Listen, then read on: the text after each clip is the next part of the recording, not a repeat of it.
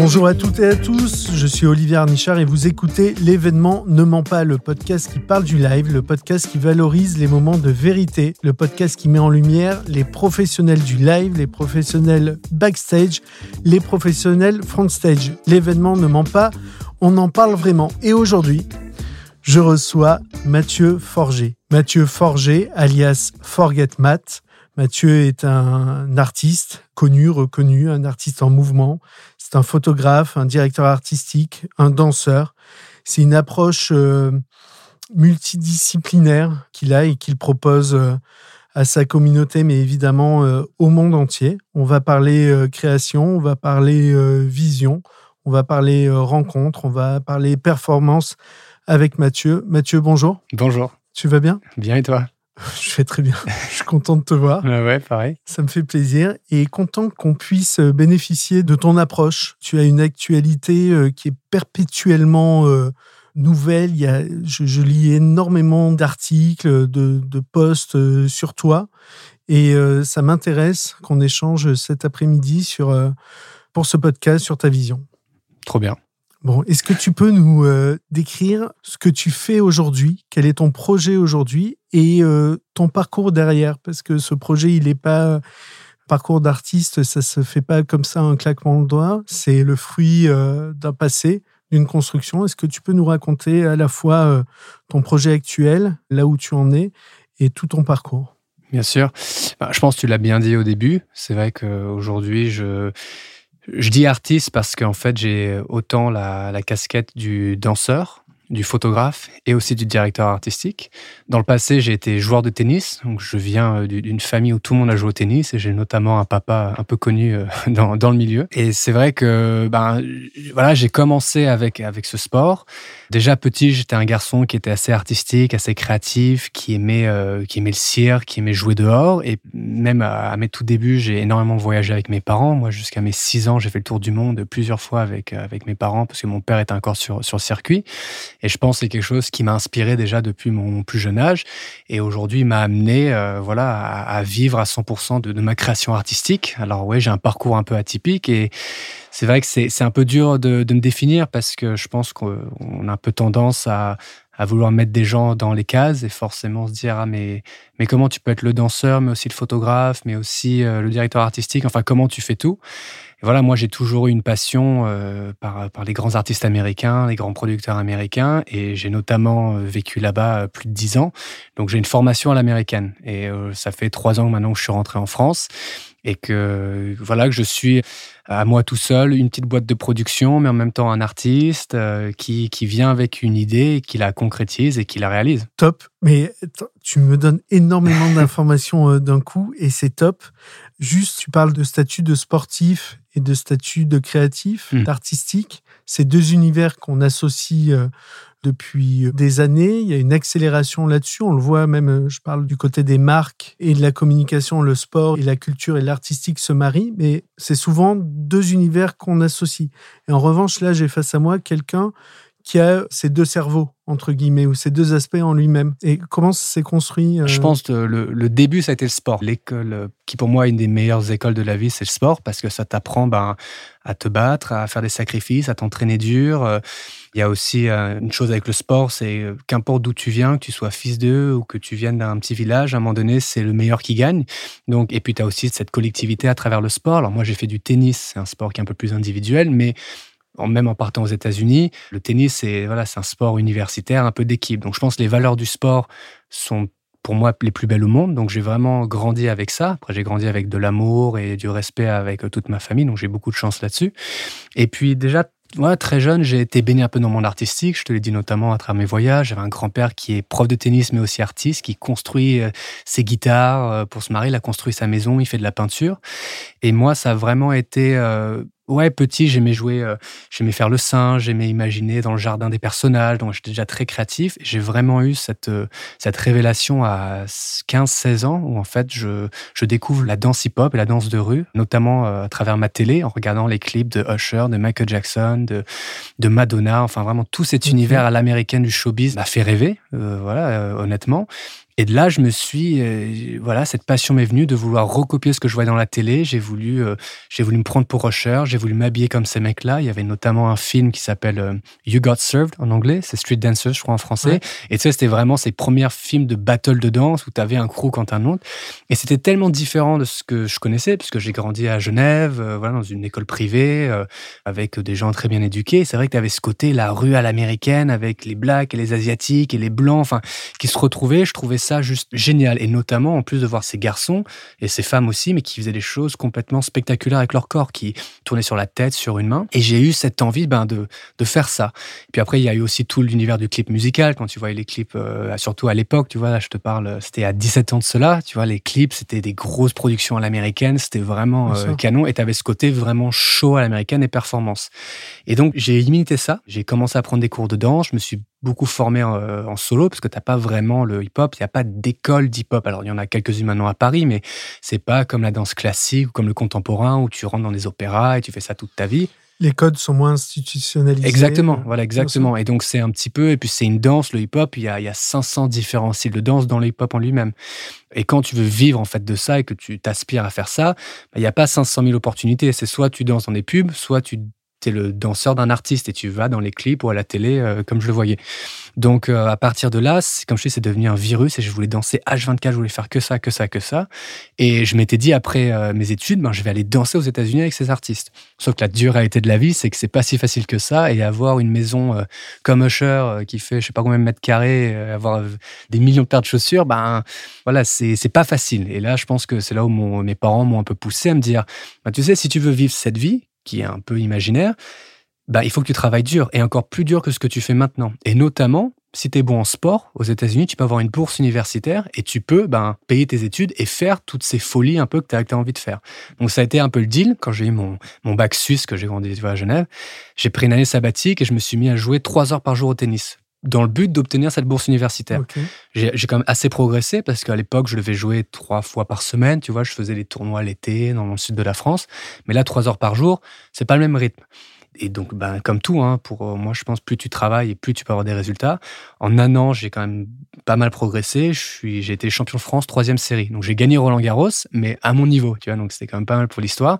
J'ai eu ma bourse et je suis parti aux États-Unis. Attends, c'est top. Ouais, et je suis parti aux États-Unis et je suis allé à Santa Barbara. Donc, tu vois, vraiment université paradisiaque au bord de la mer, enfin un canon canon.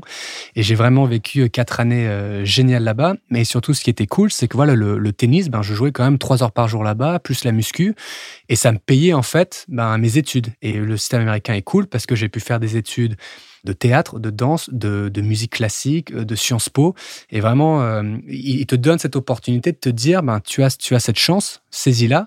Et plus tu travailles, plus tu peux faire de choses. Et moi, j'ai décidé de prendre ce parti-là, de me dire, au lieu de faire le minimum requis pour avoir mon diplôme, en fait, eh ben non, j'essaie de faire le plus de choses possible pour déjà, de un, savoir ce qui me passionnait, parce que vu que j'aimais la danse, mais j'aimais aussi un peu l'acting, je faisais du piano, enfin, tous les milieux artistiques m'intéressaient, mais voilà, à l'époque, j'ai 18 ans, je sais pas exactement ce que je veux faire de ma vie. Alors oui, je rêve d'être usher, mais je veux aussi être dans le film de Steven Spielberg, et je veux aussi en même temps pouvoir, euh, je sais pas moi, conduire une belle voiture et faire des, des sons comme Timbaland. Tu vois, j'ai vraiment toutes ces toutes ces passions.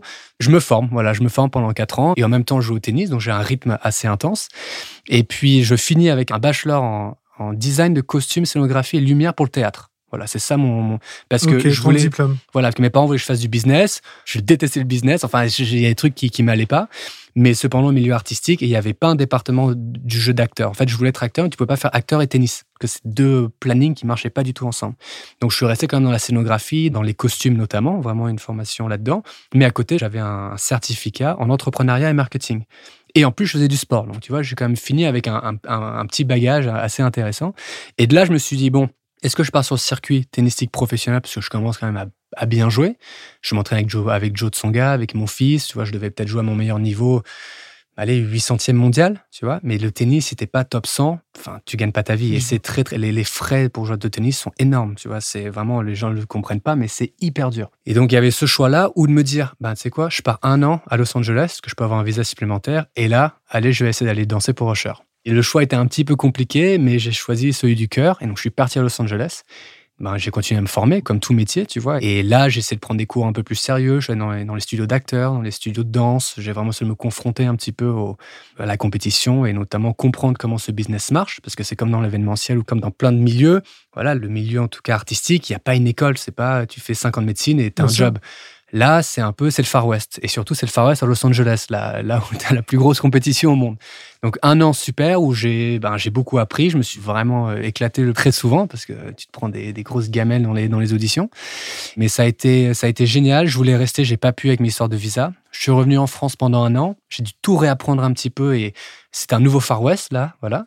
Mais je me suis euh, toujours intéressé euh, tu vois, j'ai travaillé un peu dans le milieu de la nuit, je faisais un peu le promoteur, j'essaie de donner des cours de tennis. Donc, j'essaie de rester un peu entrepreneur d'une certaine manière pour me dire, euh, j'avais un papa qui, gentiment, euh, une famille qui me supportait financièrement, donc j'avais pas besoin forcément de prendre le premier de venu.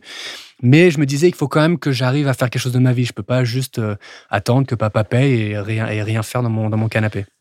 Tu te cherchais, Bien et sûr. tu cherchais en testant de multiples disciplines et de multiples opportunités euh, business qui s'ouvraient. Exactement, parce que parce que quand tu es quand tu es artiste, ben tu il y a des castings en ligne, donc tu t'inscris toi-même. Au début, il te faut un agent, mais un agent veut pas trop présenter tant que tu n'as pas déjà fait quelque chose, donc c'est un peu tu vois, c'est un peu compliqué. Donc tu es un peu à chercher euh, ce que euh, n'importe quel projet, là, on te prend d'une certaine manière. Et je m'étais aussi dit, c'était à l'époque où je voyais des copains qui étaient sur les réseaux sociaux. Et je, les voyais qui vivaient des vies assez incroyables en utilisant leur téléphone pour faire des voyages avec Instagram et tout ça. Je te parle de ça il y a, tu vois, c'est il y a, plus de 10, euh, ouais, pas, pas loin de 15 ans, quoi. Non, mmh. pas loin, il y, a, il y a 10 ans.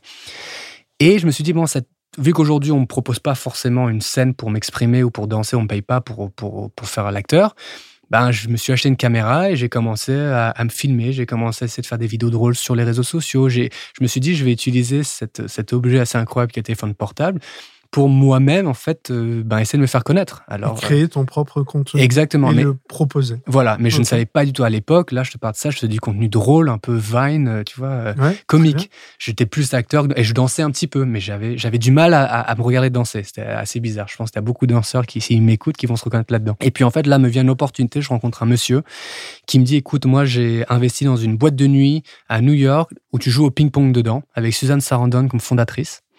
Et j'ai envie que tu viennes bosser pour moi. Parce que tu as fait du tennis, parce que tu as travaillé dans le milieu de la nuit, parce que tu danses, parce que tu es un peu entrepreneur. J'adore ton ambiance. Viens bosser pour moi.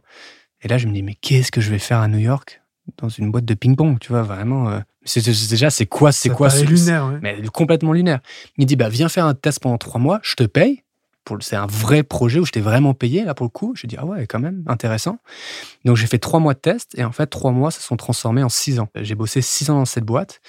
Cette boîte, c'est, il faut imaginer, euh, tu rentres dans un sous-sol à New York, 1200 mètres carrés, 20 tables de ping-pong, de la musique à fond, deux bars, un restaurant, et tu vas autant avoir euh, JP Morgan et la banque qui font un événement privé qu'une vieille de 80 ans qui prend un cours de ping-pong, que Justin Bieber avec ses copains dans la salle privée. Donc c'est vraiment l'éclat complètement lunaire, complètement lunaire et éclectique, mais qui rapporte aussi, euh, tu vois, un club, c'est 8 millions de dollars par an. Il y a un vrai business model derrière qui fonctionne parce que les gens aiment ça, les gens viennent, ils payent pour la table de ping-pong, ils boivent des coups. C'est de l'événementiel d'une certaine manière. Tu vois, on avait beaucoup, beaucoup de boîtes, surtout là-bas avec le team building, qui ben, envoyaient tous leurs employés là-bas pour se retrouver et vivre une vraie expérience. Et donc, nous, on a vraiment capitalisé là-dessus. Et moi, je m'occupais de toute la direction artistique, les visuels, la production de contenu, euh, l'ambiance quand tu rentres dans le club, les événements euh, dans les lieux. Voilà, la direction artistique, ça touche à plein de choses. Et en six ans, on en a ouvert dix autres. Donc, on avait un à New York et on en a ouvert dans toutes les grandes villes américaines, San Francisco, Chicago. Donc ça a été une expérience incroyable qui m'a vraiment, tu parlais du cerveau gauche un peu avant, qui m'a appris à vraiment, moi je travaille dans l'hospitalité, mais tout le côté business, de avoir une idée, un concept, le réaliser, comment le promouvoir, comment collaborer avec, avec d'autres personnes dans la boîte. Donc un truc assez corpo, mais quand même qui restait créatif. Voilà. Et j'avais cette chance de, comme beaucoup, enfin pas comme beaucoup d'artistes, de pas forcément avoir besoin d'être serveur ou d'avoir des jobs qui mmh. sont peut-être un peu plus durs, qui peuvent être très rémunérateurs, surtout aux États-Unis. Mais bon, tu fais un job que tu n'aimes pas pour en repayer tes factures. Moi, j'avais un job qui me plaisait vraiment. Tu avais un job qui te permettait effectivement de payer le loyer, mais qui respectait tes ambitions artistiques, ou en tout cas à ce temps-là, parce que c'était de la direction artistique. Et, je m'y retrouvais parce une création de contenu, d'image, de travail sur l'image du club, c'est ça? Exactement. Et, vu que je m'occupais de ça, ben, on faisait des. Par exemple, j'ai fait des battles de danse. Donc, ben, je me suis greffé dedans et j'invitais d'autres danseurs. Mais quand je faisais ça, ben, j'invitais un directeur de casting que j'avais vu un, casting trois jours avant. en fait, j'utilisais le fait que j'ai cette plateforme qui était mes clubs de ping-pong et à côté, je continuais à faire des auditions. Hein. Je faisais des auditions en tant que danseur, en tant que mannequin, en tant que plein de choses. Mais voilà, je, pouvais en fait utiliser une plateforme pour alimenter l'autre et vice-versa. Et, notamment, euh, en, même temps, donc pendant que je travaillais dans ce job à plein temps, ben, il m'arrivait le soir de danser dans des boîtes de nuit tu vois, parce que euh, ben, mon taf, il se termine à 19h et après, ben, j'allais danser dans une boîte de nuit le soir et je faisais un nouveau réseau de nouvelles personnalités euh, que je pouvais ensuite inviter dans mon club et tout. Et c'est notamment à New York que j'ai commencé, dont je continue en plus à, utiliser les réseaux sociaux. Et là, j'ai découvert que en fait, il y, avait beaucoup, il y a beaucoup, beaucoup de photographes à New York. C'est un peu la mecque de la photographie de rue. Et tous ces photographes, je réalisais que souvent, ils avaient besoin de, mannequins ou, ils shootaient un peu des gens dans la rue lambda. Donc moi, j'ai commencé à en contacter via Instagram et leur dire est-ce que ça vous intéresse de faire une collaboration? Parce que moi, je, suis en besoin de demandes constantes de contenu pour alimenter mon compte. Puis vous, vous avez peut-être besoin de mannequins. Donc est-ce qu'il n'y a pas quelque chose à faire ici?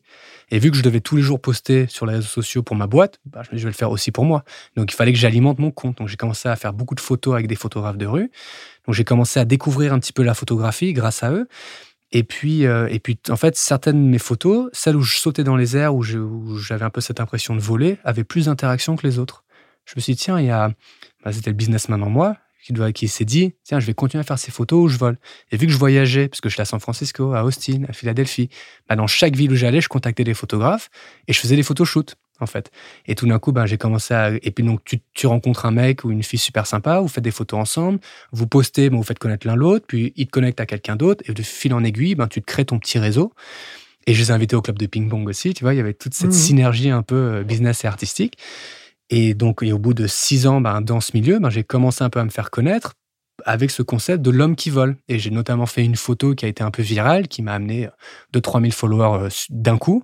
Et là, j'ai rencontré un autre copain photographe avec qui j'ai vraiment commencé à dire, allez, je vais développer ce style de la photo en lévitation un peu. Je vais essayer de me faire connaître pour le mec qui vole dans la ville de New York. Ce qui a été un peu le cas.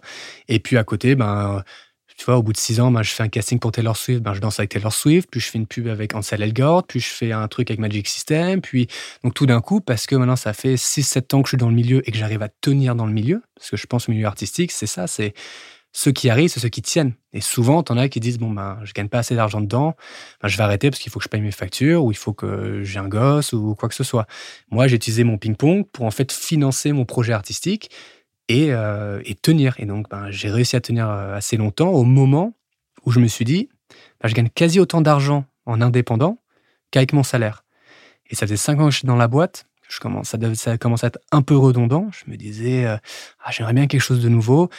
Je vais peut-être, je vais peut-être me faire confiance et suivre mon, mon, projet artistique parce que je sens qu'il y a quelque chose. Alors c'est de la photo, c'est de la danse, c'est un peu d'influence, il y a un peu de, il y a un peu d'événementiel aussi, tu vois, il y, a, pas mal de choses qui se créent. Et si je suis un peu malin, ben, je peux faire un peu tout et pas trop mal m'en sortir.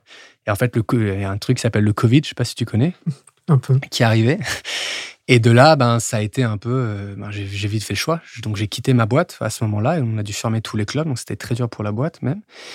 Et ben, faut croire que j'ai bien fait parce que le, dès que j'ai quitté, j'ai Universal Records qui m'a appelé pour faire des TikTok euh, pour leurs artistes. Au même moment, je m'étais mis sur TikTok et ma cinquième vidéo a fait 15 millions de vues. Donc tout d'un coup, j'ai pris 250 000 followers. Donc en fait, les réseaux sociaux, ça faisait 6-7 ans que je, je cherchais des concepts, que j'essayais plein de choses. Et le concept où j'ai commencé à mettre la vidéo de comment je prends ma photo dans les airs a fait un buzz mondial. Et j'ai fait une deuxième vidéo, j'ai fait 5 millions et 3 millions. Et, en fait, j'ai fait des millions et des millions de vues. Donc, ça m'a rapporté beaucoup de visibilité et une grosse communauté de gens qui se sont intéressés à c'est quoi ce mec qui saute dans les airs et qui s'éclate par terre, mais qui arrive en fraction de seconde à faire une photo. Euh, à capter le, moment. Exact, à capter, le moment. Voilà. Et ça, ça a été un peu ce qui m'a fait connaître. Mais donc, ce, donc, le Covid est le déclencheur qui te permet pour toi de prendre la décision pardon, mais c'est quand même mon métier, de ton envol à ce moment-là là-dessus. Et c'est un moment de, libération, c'est un moment de, peur bah ouais, bien sûr, parce qu'en plus, vois, cette famille avec qui j'ai travaillé, ça faisait six ans que je bossais avec eux. C'était des vrais amis. Ouais, il y avait beaucoup d'affect et c'était dur de leur dire. Et j'avais peur parce que je me disais en même temps, on est dans une période où tout le monde perd leur travail. Enfin, c'est financièrement, c'est compliqué dans le monde entier. Et moi, je suis là à me dire, je vais quitter. Et moi, j'étais un des seuls qui était resté dans la boîte. Et moi, je vais quitter cette boîte, alors qu'il y en aurait plein qui, qui donneraient tout pour pouvoir y rester et, et euh, continuer à avoir leur salaire. Mais je sentais qu'il fallait que je le fasse et que c'était le bon moment. Et, et voilà, et en fait, j'ai bien fait parce que depuis le jour où j'ai quitté cette boîte, je suis toujours, alors je toujours, j'ai toujours des parts moi dans cette compagnie. Je connais très bien là, c'est, ce sont mes amis, hein, tous qui travaillent dans un corps à spin. Donc j'étais à Los Angeles et je suis resté six mois à Los Angeles au lieu de cinq jours. Et puis j'ai notamment eu un projet avec Lacoste qui m'a permis de revenir à Paris, qui m'a dit tiens, on aime bien ce que tu fais, tu commences à avoir une communauté, on te connaît depuis longtemps via ton papa, via le monde du tennis et tout. Est-ce que tu pourrais faire un projet pour nous pour mettre en avant une raquette de tennis et une nouvelle collection? J'ai dit ok, mais vu que j'avais ce passé de producteur et de directeur artistique, ben, je suis tout de suite faire un vrai projet et pas juste euh, voilà, un post Instagram à, 200 euros comme beaucoup le font. On va vraiment euh, faire une vraie prod, leur dire j'aimerais faire un film qui commence à New York et qui finisse à Paris. Ils ont accepté, j'ai mis un budget, ils ont accepté. Donc ce projet m'a ramené à Paris et c'était euh, la deuxième vague du Covid à peu près, tu vois. Et à ce moment-là, je me suis dit que j'allais ben, rester trois mois. Je vais, voir, je vais voir ce qui se passe à Paris, parce que New York, c'est mort en ce moment. J'ai ce projet avec Lacoste qui me ramène, qui me fait gagner un peu d'argent, c'est cool voyons voir euh, qu'est-ce qui, peut se passer à Paris. Et euh, j'ai notamment fait un projet avec un groupe hôtelier de luxe euh, qui, est, qui a été génial. Et j'ai le Parisien qui m'ont découvert, je pense via Instagram aussi, qui ont fait un article sur moi. le moment où ils l'ont publié, je me rappelle, c'était au début janvier, je crois 2021. Et de là, ça a fait fait boule de neige parce que Laurent Ruquier m'a appelé. Puis de là, j'ai eu TF1, M6, TV5 Monde. j'ai eu tous les médias français qui, en l'espace de quatre mois, ont voulu m'interviewer. La médiatisation était là. Voilà, qui comprenait voilà, ce, concept de cet homme volant qui fait des photos un peu partout dans le monde, qui est très suivi sur les réseaux sociaux, qui allie danse, sport, euh, photographie. Euh, voilà, c'était un peu nouveau. Enfin, je suis pas le seul à le faire, mais en tout cas, là, j'étais un peu le premier où on s'est dit, waouh, ça, c'est euh, c'est différent en tout cas. Et la, presse a beaucoup parlé effectivement de l'homme volant, de Flying Man. Il y a eu une facilité à synthétiser ton approche. Ouais. Euh, ça veut dire aussi qu'elle est euh, bien pensée. Mais donc, c'est, euh, c'est à ce moment-là que tu crées le projet de lévitation? C'est. c'est Ouais, bah, en fait. En fait tout se fait en même temps, j'imagine. Ouais, bah, à ce moment-là, c'est que ben là, je, suis médiatisé. Moi, en plus, j'aime les marques de luxe. En fait, j'aime le savoir-faire. Je vise l'excellence dans tout ce que je fais, que ce soit dans le sport, comme ça l'a été, tu vois, à travers mes photos et mon travail. Donc, Paris, c'est un peu la ville. Voilà, c'est la culture, c'est l'histoire, c'est la mode, c'est le, c'est l'excellence.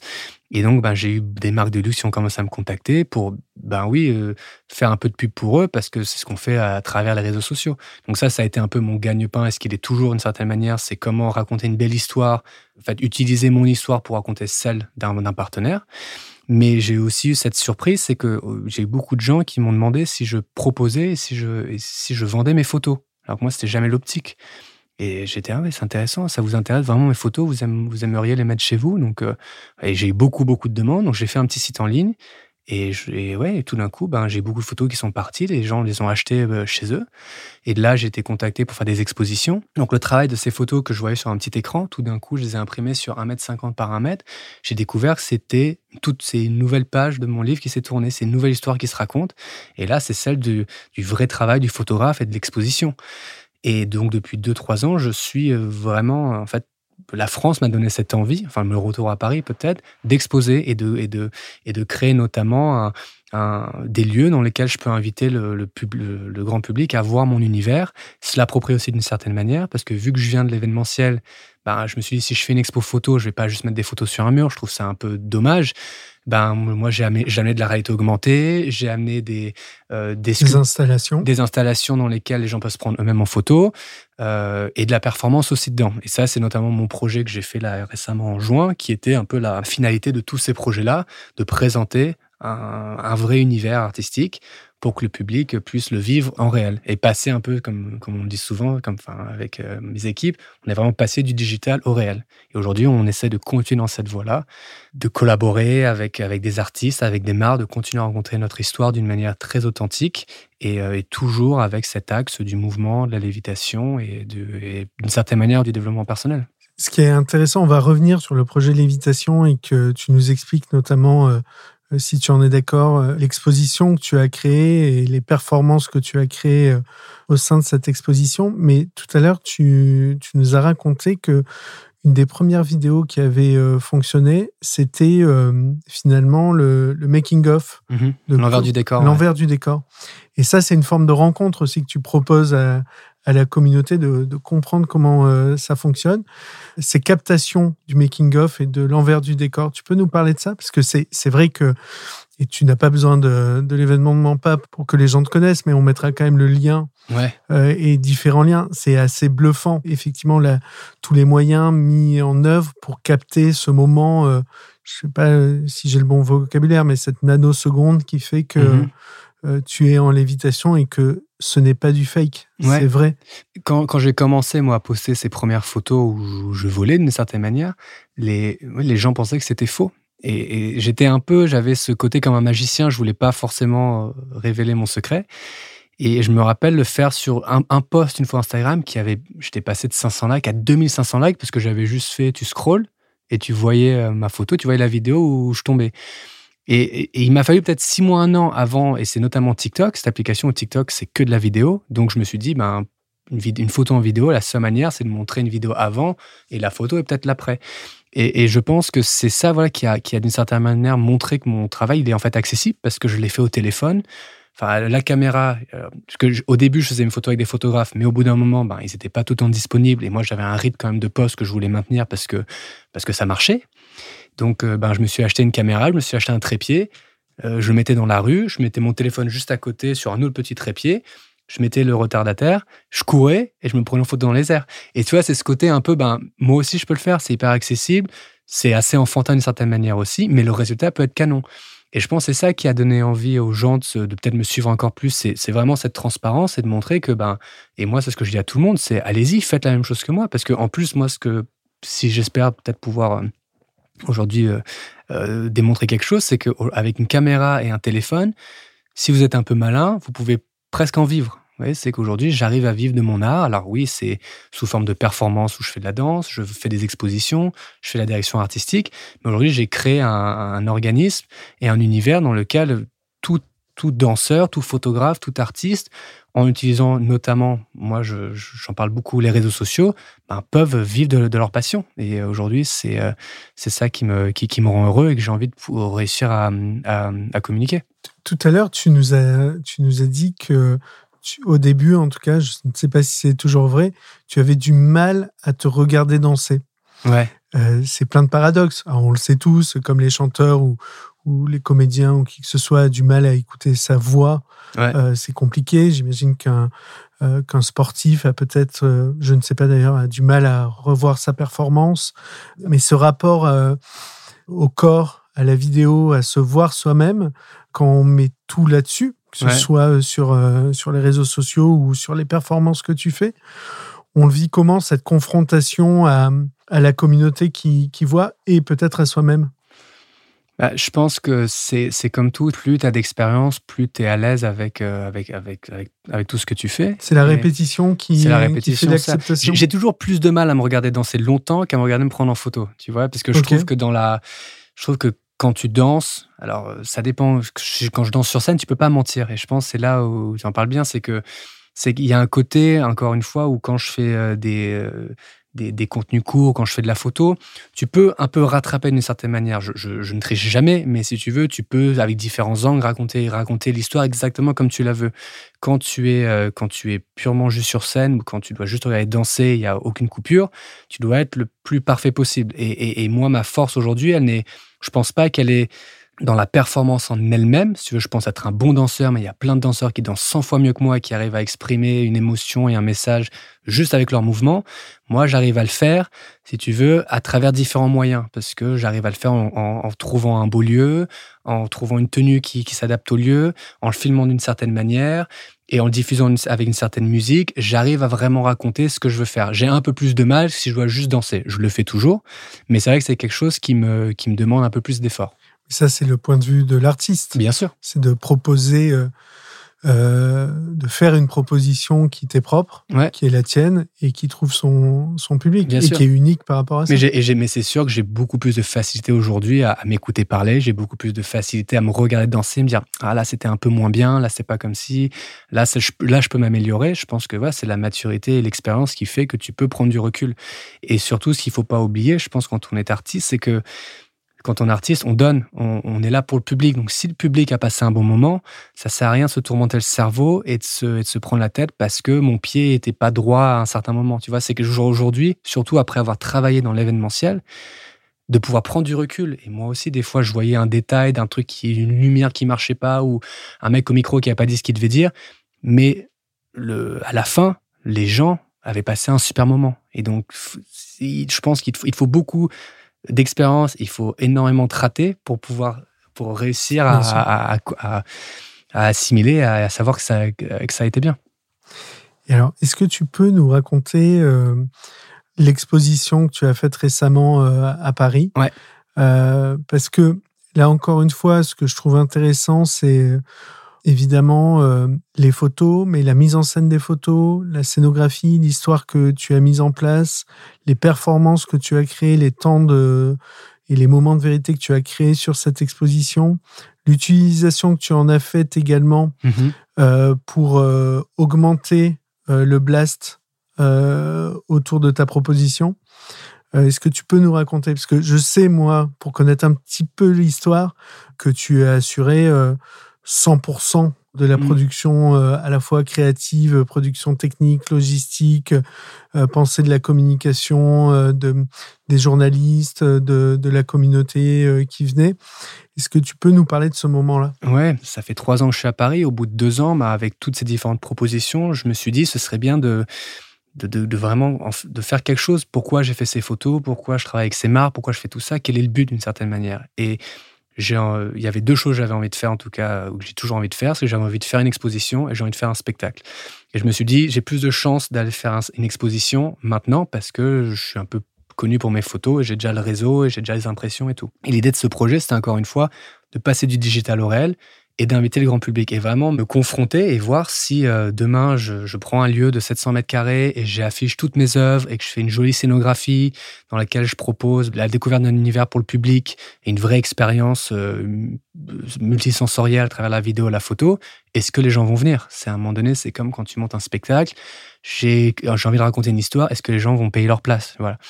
Et donc, euh, donc là, j'ai décidé de me dire, allez, je prends le pari de, un moment donné, euh, faire un, peu une rétrospective sur toutes ces années et toutes les expériences que j'ai eues, les mettre dans un endroit et voir et voir ce qui se passe. Et donc, ben, écoute, j'étais très content parce que j'ai autofinancé ce projet. Alors, j'ai quelques sponsors qui m'ont un petit peu aidé, notamment Porsche, avec qui j'avais déjà travaillé.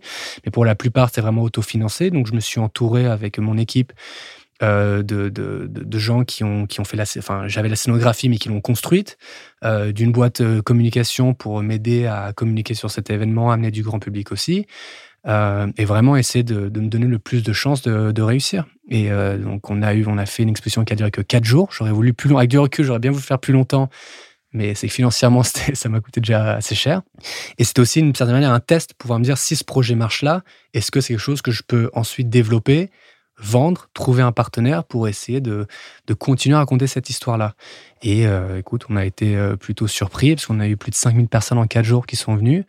J'ai vendu euh, beaucoup d'œuvres. Alors pas, j'aurais préféré en vendre, en vendre un peu plus, mais j'ai réussi voilà à, vraiment, notamment, bah, inviter mon public qui me demandait souvent où est-ce qu'on peut te voir danser, où est-ce qu'on peut te voir, où est-ce qu'on peut voir tes photos, et, aussi faire découvrir mon travail à d'autres gens qui ne me connaissaient pas du tout à travers ben, quelque chose de réel qui ne soit pas forcément juste, sur un téléphone.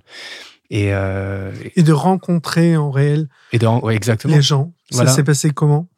Bah, C'était super, si tu veux. C'est le, euh, tu sais, quand aujourd'hui je suis suivi par plus d'un million de personnes dans le monde, entre TikTok, Instagram, Facebook, YouTube. Enfin, moi, c'est juste un téléphone, mais c'est énorme. Et, j'essaie d'être le plus près de ma, communauté possible. J'essaie de répondre aux messages. On me pose des questions sur ah, comment tu fais cette photo, quel, appareil tu utilises, où est-ce que tu vas exposer? Mais il y a du réalité, tu peux pas répondre à tout le monde et tu peux pas forcément tisser un lien juste à travers un téléphone. Et, euh, et je pense que quand tu, as la, quand tu travailles, tu as la chance d'avoir une communauté qui aime ce que tu fais et, qui te supporte entre entre avec des commentaires, avec des likes, avec tout genre de choses, bah, c'est aussi une manière de pouvoir les remercier, de leur dire bah, merci de votre soutien. Voilà, a créé, j'ai créé quelque chose où je peux vraiment vous rencontrer aussi. Je aussi fait, je le fais à travers des masterclass de temps en temps. J'essaie d'être le plus présent possible en réel pour euh, les gens qui, qui s'intéressent à mon travail. Et je pense que c'est là où ce qui, ce qui fait que les, les, gens se rappellent aussi à un moment donné euh, d'une histoire ou se rappellent d'une d'une expérience parce qu'ils l'ont vécu en réel. C'est beau, c'est super les réseaux sociaux, mais il manque toujours ce côté de les plus belles histoires sont celles qui se vivent euh, en vrai. Et donc à travers cette, cette exposition que, que maintenant je, développe l'année prochaine sous d'autres formes aussi, j'aurai là, je vais pouvoir continuer à aller rencontrer euh, mon public et j'espère que dans l'idéal, il y aura aussi une, une performance. Parce que ce que, ce que j'ai oublié de dire, c'est que dans, cette, dans ce show, enfin dans cette, euh, exposition, j'ai calé deux performances de danse où j'ai invité ma compagne et des copains normalement à venir danser avec moi. Très court, hein, c'était 15 minutes. Mais on a eu deux fois de suite 300 personnes. Donc là, j'avais comme un, un vrai petit théâtre. Alors, c'était pas un cadre de, de, de, spectacle, mais il y avait déjà quelque chose qui s'est passé. Et là, je me suis dit, ben, je suis non seulement dans un endroit que j'ai créé, et je vis une vraie, un vrai moment, une vraie connexion avec les gens qui sont là. Et je vois, tu vois le sourire des gens. Et moi, c'est un peu euh, quand j'ai commencé à regarder Usher à la télé, c'était ça, c'est que je le voyais. Et quand je l'ai vu en vrai, pour la première fois là, il y a, il y a trois mois, j'avais la banane comme ça, si tu veux. C'est tu, tu les vois et tu te dis, ben, c'est pour, en fait, c'est pour ça qu'on fait qu'on fait ce travail, tu vois. C'est pour ces moments-là. Bien sûr, à la scène musicale. À la scène musicale, exactement. Et euh, mais attends, tu sais, les, les, performances en live dans les musées ou, ou au cours d'exposition, ça a un impact sur les gens qui est très important. Bien sûr. Parce qu'on n'a pas encore, et c'est une question que j'ai pour toi d'ailleurs, parce que tu as un parcours euh, et un ADN euh, par, ton, par ta vie euh, très international, mais en France, on n'est pas encore très habitué à ça. Ça commence, ça prend. On voit de plus en plus de performances dans les musées. Euh, d'artistes, euh, que ce soit dans la musique, euh, dans la danse, dans le cirque également, qui viennent proposer des choses et l'impact est très fort. Mais justement, c'est une de mes questions. Ton retour en France, après avoir vécu aux États-Unis, qui est quand même le pays de l'entertainment, de la performance, tu l'analyses comment? Quel est ton, ton retour? La, France, a, évidemment, tu parlais de la, de la qualité de notre pays qui est qui est centré sur l'art, sur euh, la performance, sur le savoir-faire, sur la qualité, sur tous les détails. Mais là, entre les États-Unis et la France, en termes d'entertainment, il y a un monde encore. Quel est ton recul là-dessus ou ta vision? Bah, Je pense qu'il y a deux choses. La, la première, c'est que je trouve que l'école américaine est peut-être plus forte parce qu'elle elle t'apprend à tout faire, elle te dit que tout est possible. Tu n'as pas forcément besoin, je pense qu'en France, il y a un peu plus cette pour avoir une position, faut que tu aies fait telle et telle chose. Tu vois, là-bas, c'est tu peux être boulanger euh, et tu veux être chef d'entreprise ou travailler dans la finance. Ben, si tu es bagarreur, si tu vas le faire, euh, tu vois, tu peux le faire. C'est juste tu vas devoir bosser dix fois plus que les autres. Donc, ils ont vraiment ce côté où, où vraiment tout est possible. Et ça, c'est quelque chose qui, moi, m'a beaucoup parlé. Et je pense, et, encore une fois, je le redis, mais c'est le Far West là-bas. C'est c'est la guerre avec tout le monde. Et c'est du business. Tu vas là-bas. Quand tu arrives un peu à faire tes dents, je trouve, aux États-Unis, et que tu arrives un peu à faire ta place, n'importe où dans le monde, tu vas un peu y arriver. Et je pense qu'une partie de ma réussite aujourd'hui ici, elle est aussi parce que ma formation était très très dure là-bas. Je suis un peu un produit exotique ici en France. Mais à l'époque, je me suis cherché. C'est en faisant euh, tous ces combats, tous ces différents matchs dans différentes industries que j'ai découvert que aujourd'hui, le message et le travail que je veux faire, il est autour de l'art et de la performance et de la photo. Maintenant, le ramenant en France, je trouve encore une fois, je pense que le destin fait bien les choses. Ça me force à vraiment me poser sur ce que je veux raconter, quelle est l'essence même du travail, avec qui j'ai envie de m'associer euh, et, qu'est-ce que j'ai envie de faire perdurer. Et en plus, là, notamment, je suis venu au bon moment parce qu'il y a, un autre événement que tu connais peut-être qui s'appelle les Jeux Olympiques, avec qui je collabore notamment. Ça, c'était une des, un des trucs incroyables qui m'est arrivé, c'est qu'ils m'ont contacté parce que j'alliais le sport, parce que j'allais mon univers, je continue de collaborer avec eux notamment. Et donc, je trouve que le, voilà, je, fais bien être en France parce que ça, me force à me poser les bonnes questions. Ça me force à me dire, pour pouvoir aller encore plus loin, c'est un peu comme si tu devais revenir un petit peu en arrière, tu vois, pour sauter plus haut. Donc là, revenir en France, je, voilà, je dois, je dois, je dois, je dois me forcer à chercher un vrai sens à mon travail, à trouver les bons partenaires. Et puis, c'est aussi qui je suis. C'est que je, je, suis français. Alors, tu vois, je suis né en France, j'ai grandi en Suisse, mais j'ai une âme française, mais avec un mindset à l'américaine. Donc, je pense de revenir ici, je vais me ressourcer de plein de différentes manières. Et je pense qu'à un moment donné, je repartirai à l'international. C'est sûr, les États-Unis, tout ce que je vais emmagasiner, tout ce que je vais créer ici, et le projet que j'espère que je vais réussir à faire jusqu'aux Jeux Olympiques et après, va me donner une crédibilité incroyable dans le monde pour ensuite pouvoir développer mon projet x10 aux États-Unis ou en Chine ou n'importe où dans le monde. Oui, le terrain de jeu est grand. Ouais. Et vaste. Tu en as parlé de Paris 2024. On est à 250, 260 jours, je ne sais plus, euh, Mhm. de cet événement mondial. Sport, culture, c'est ton ADN. Je sais que tu travailles euh, déjà sur plusieurs projets liés euh, à Paris 2024. Est-ce que tu peux nous donner quelques pistes de tes projets futurs euh, liés ou pas au JO Ouais. hein? Alors, alors, mon grand rêve, c'est de danser pour la cérémonie d'ouverture. Donc, euh, je le Thierry, Thomas, toutes les équipes, euh, je suis partant, let's go. Euh, non, bah, notamment, c'est vrai, il y, a- y a ce côté performance. Je, je pense d'une manière ou d'une autre, je vais être impliqué. Je suis sur des appels d'offres pour, pour plusieurs différents partenaires pendant les Jeux Olympiques, pour danser avant, pendant les matchs, les épreuves, on verra. Ça, la scène d'ouverture, pour moi, ce, ce serait juste un rêve. Après, je sais que mon exposition que j'avais faite à Paris a été labellisée Olympiade culturelle, ce qui fait que j'ai eu un peu ce- cette validation par les Jeux Olympiques qui va me permettre de la développer dans d'autres villes dans d'autres lieux. Donc, je je te coupe, c'est intéressant ce que tu dis parce que je suis peut-être passé à côté. Tu viens de parler de la labellisation euh, culturelle, euh, des différents euh, clubs qui ont validé également, liés à Paris 2024, qui ont validé ton travail. Le monde institutionnel, je le sais, s'intéresse beaucoup à toi. Il y a les territoires notamment pour euh, valoriser euh, ton projet et euh, valoriser tous ces territoires en France et dans le monde qui sont à la recherche de contenu créatif font appel à toi et, je pense que effectivement c'est intéressant on le dit euh, pas assez je trouve du pouvoir des institutions euh, dans euh, dans la promotion euh, des artistes. Alors évidemment, via euh, les différents conservatoires, euh, laboratoires euh, nationaux, internationaux, mais je trouve que j'ai beaucoup vu d'articles et je sais euh, que beaucoup d'institutions te suivent et je voulais juste le signifier parce que Ouais. c'est pas neutre dans le métier, euh, dans les- l'approche artistique. Et, et quand tu parles d'institution, euh, tu vois, c'est un peu mon, mon objectif aujourd'hui, c'est de vraiment réussir à, à crédibiliser et à institutionnaliser mon travail, ou du mieux que de le faire en France, tu vois ce que je veux dire, avec les plus beaux musées au monde, avec euh, peut-être les plus grandes écoles, que ce soit l'Opéra de Paris, que ce soit- enfin, dans, ce qui est de la culture, c'est quand même la ville de la culture, je trouve. Donc moi, mon, objectif aujourd'hui, il est de continuer à travailler en collaboration ou à travers ces différentes insti- institutions, notamment, tu vois, toute ma série que je redéveloppe au- aujourd'hui avec les athlètes olympiques en vue des JO. Ben, je suis allé shooter avec Enzo Lefort au musée du Petit Palais. Là, j'étais avec Coraline Garcia au musée des Confluences. Euh, voilà, donc c'est quelque chose qui m'intéresse parce que je trouve que ça permet d'allier euh, sport, mode et art euh, ensemble. Et, et c'est un projet qui me passionne et que j'ai envie de pouvoir euh, continuer à faire. On arrive sur la fin du, du podcast, Mathieu, c'est passionnant. Je pense qu'on aurait pu faire un double, un double épisode. Juste avant qu'on termine, est-ce que tu peux me raconter peut-être deux anecdotes, des dingueries, on appelle ça, euh, que tu as pu vivre sur ton expression artistique et sportive ça peut être une anecdote très positive. À un moment, euh, tu parlais euh, de shooting euh, avec des sportifs, mais est-ce qu'il y a eu un moment, une, anecdote incroyable? Et aussi, parfois, on en a parlé de, de ratés ou de moments de Ouais. pression dingue. Bah, Il y en a deux qui me viennent, je vais, je vais je vais t'en citer deux, parce que comme ça on va pouvoir parler. Il y aura le côté un peu plus business avec Spin et le côté purement artistique. Côté purement, on va dire, artistique, ma première audition pro, c'est Jennifer Lopez à Los Angeles. Il y a 600 danseurs. J'arrive et tu vois, je suis déjà pas très costaud, mais je faisais 10 kilos de moins. J'avais une grosse touffe et j'avais pas de barbe, donc j'avais pas le même look. Ok. Et j'arrive dans cette audition et ben, tu vois, c'est des petits groupes, tu vois, tu passes. Et au moment où j'arrivais pas à suivre la chorégraphie, c'était son ancien copain à l'époque qui, chorégraphiait, j'arrivais pas du tout à le faire. Et au moment où il dit, bon, allez, 5, 6, 7, 8, go, Jennifer Lopez passe à côté de moi. Elle était rentrée dans la salle pour venir s'asseoir et regarder l'audition.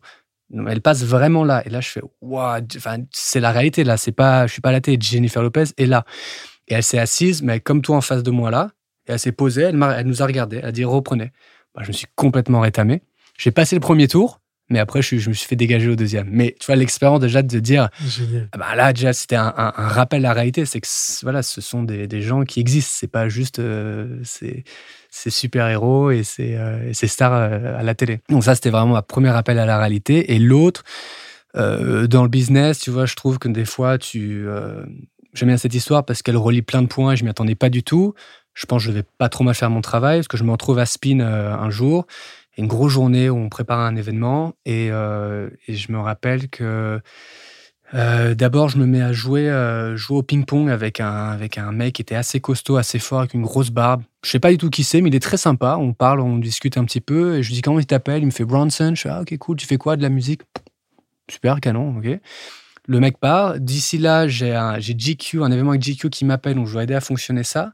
Derrière, j'ai la réception qui m'appelle pour me dire il y a, il y a deux mecs qui sont là pour te voir. Je fais bon, ok, euh, je vais les voir. Et c'était les chanteurs de Florida Georgia Line, qui c'est un énorme groupe américain là-bas. C'est genre les mecs de la country que j'avais rencontré il y a deux mois et qui m'avait qui était venu, qui m'avait appelé pour voir jouer au ping-pong. Mais tous les deux, hein, je fais ah putain un canon, salut les gars. Bon là, j'ai, j'ai tchatché un petit peu avec eux. Et de là, pareil, la sécurité qui me rappelle, qui me dit Mathieu, faut aller dans la salle privée, euh, il y a quelqu'un qui est là. Et j'y retourne, il y a Justin Bieber qui était là tout seul. Et qui était pareil, qui connaissait, il connaissait très bien notre sécurité et qui attendait en fait son pote. Et il fallait un peu que j'occupe Justin euh, en attendant. Donc, si tu veux, je m'étais retrouvé à faire euh, enfin, un truc complètement lunaire d'un événement privé à des mecs dans le, avec des stars euh, de la musique country, puis Justin Bieber. Et le mec, le gars que j'avais rencontré, le lendemain, on fait un événement, il joue contre Justin Bieber au ping-pong et je réalise que c'est le plus gros rappeur de la génération. Et je, je m'étais retrouvé dans ce sorte de, de truc. Je me dis, mais qu'est-ce qui se passe ici? Mais bon, faut aller croire que ben, j'étais au bon endroit au bon moment, quoi. Ça a été. euh, Et c'est ces métiers qui permettent de vivre euh, des dingueries et des moments Ah ouais, euh, là, c'était. très très forts. ouais. Mathieu, on arrive à la fin de ce, ce podcast. Merci beaucoup. J'ai une dernière question avant qu'on se dise au revoir. Si tu es euh, auditeur de l'événement de Mampa, quelle personnalité ou profil aimerais-tu écouter face à moi à ce micro? Bah, il est à Paris en ce moment. Si tu peux inviter Pharrell Williams, ce serait cool. Tu vois, parce que c'est un mec qui me passionne, je trouve, pour toutes les casquettes qu'il a et tout ce qu'il a réussi à faire. Je pense surtout en, en- en- en vue des Jeux Olympiques, euh, toutes ces grosses boîtes, bah, notamment euh, comme vous, hein, qui vont, euh, tu vois, qui, qui, qui ont doit avoir tellement de pression sur les épaules. Je pense même, tu vois, un ouais, peut-être directeur artistique Thierry Roboul, tu vois, qui s'occupe de la, de la cérémonie des JO tout ce qu'il a géré pour cet événement, et en plus, lui qui a décidé de le, sortir d'un stade, je me dis, il, doit y avoir un nombre complexe de couches pour réussir à faire ça. Nous, on va, juste voir le produit final. Et je pense de savoir tout ce qu'il y a en dessous à gérer, euh, moi, moi, me passionne. Et c'est là où, où je pense que ça pourrait être intéressant de savoir euh, comment il va réussir. C'est certain. Euh, Le projet de Thierry Reboul est incroyable et il n'y a aucun doute qu'il arrivera à le mener à bien. Ok, rendez-vous est pris pour que je contacte euh, Thierry. Mathieu, je te remercie Merci euh, d'avoir participé à l'événement de Mampa. Bonne écoute à toutes, à tous, à chacune, à chacun et merci beaucoup Mathieu. Merci. Ciao.